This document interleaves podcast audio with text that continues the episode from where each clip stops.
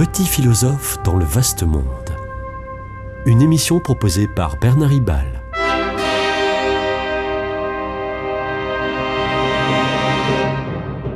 Bernard Ribal, essayiste, agrégé et docteur en philosophie.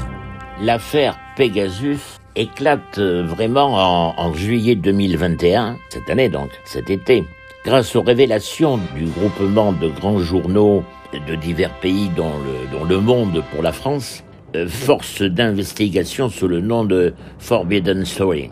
Une euh, start-up israélienne, NSO Group, invente, produit et vend un logiciel qui s'appelle Pegasus, capable de s'introduire à distance dans des smartphones pour s'emparer de tout ce qu'ils contiennent, y compris les historiques, les, photos euh, et même les utilisations directes en temps, en temps réel. Ce logiciel utilise les failles dans les systèmes de protection informatique, par exemple dans WhatsApp de iPhone. L'entreprise israélienne assure ne vendre son logiciel espion euh, quasi indétectable qu'aux États pour euh, la lutte contre le terrorisme. Alors c'est possible.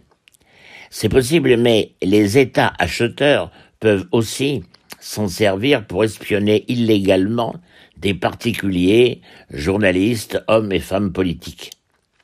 Mais fin 2020, la, la France, elle, décide de ne pas acheter, de ne pas acheter ce logiciel israélien. En revanche, le Maroc va utiliser Pegasus pour tenter d'espionner des personnalités politiques françaises, dont notre président de la République. Il semble, d'après les services secrets français, que le Maroc n'a pas réussi à infecter les portables français, mais a réussi à s'introduire dans les téléphones de certains suspects marocains d'opposition au roi du Maroc. Le Premier ministre indien, Modi, espionne euh, aussi ses opposants avec Pegasus. Le parquet de Paris a ouvert une enquête préliminaire à laquelle l'entreprise israélienne NSO Group refuse de collaborer.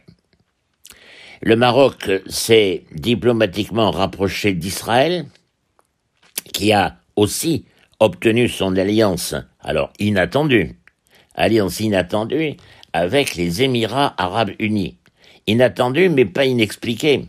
Israël leur a vendu son logiciel qui sert aux émirs à contrôler leurs opposants. Pegasus n'est donc pas euh, qu'un moyen d'espionnage, il suscite des basculements d'alliance.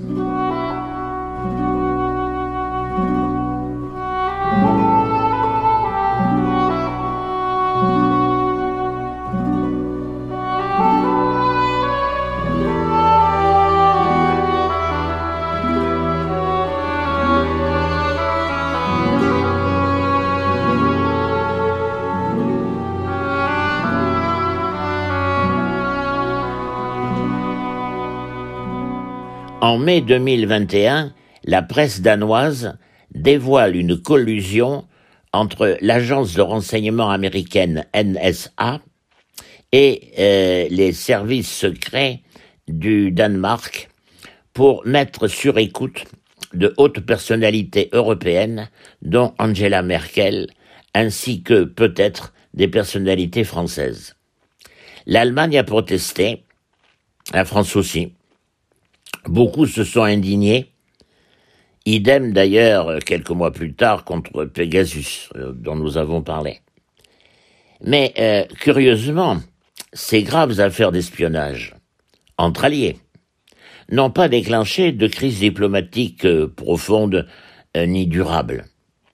Tout porte à croire que les pays, ou plutôt les services secrets, se tiennent par la barbichette par exemple, Emmanuel Macron n'a pas obtenu d'Angela Merkel de très vives protestations contre Pegasus, parce que l'Allemagne aussi a acheté Pegasus. Les pays en paix restent en fait souvent en guerre par le biais des services secrets. Par euh, des cyberattaques, Un pays peut paralyser la vie d'un autre pays en mettant en panne ses réseaux informatiques. Pire encore, un pays, par euh, la diffusion de fausses informations sur des supports appartenant au pays visé, peut influencer gravement une élection.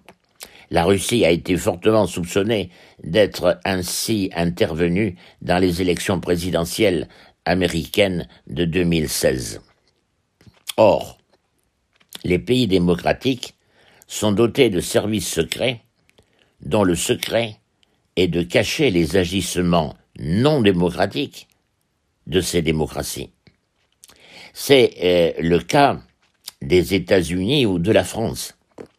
Le cynisme de ces démocraties va jusqu'à officialiser l'existence de leurs services secrets en les mentionnant dans leur budget voté par leur Parlement démocratique.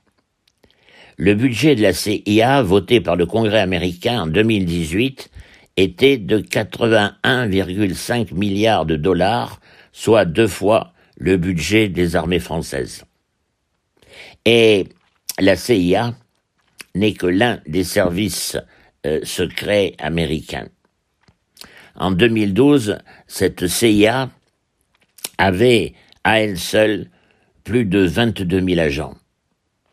En France, le principal service secret, la DGSE, Direction générale de la sécurité extérieure, a un budget de 880 millions d'euros voté par le Parlement, et entre parenthèses, remarquons que on est loin des 81,5 milliards de dollars de, de la CIA.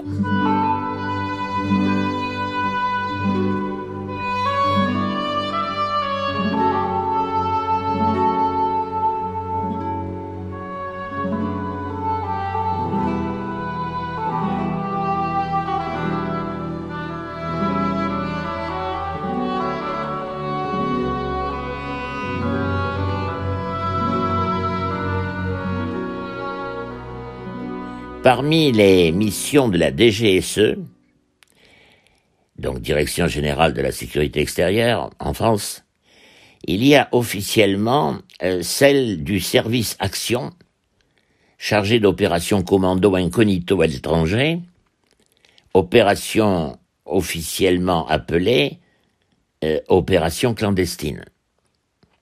Il semble que la morale républicaine et l'idéal démocratique soit délibérément bafoué par les républiques et les démocraties. La démocratie française euh, se renie-t-elle quand elle utilise à l'étranger des moyens qui sont considérés comme interdits par la loi sur le sol français?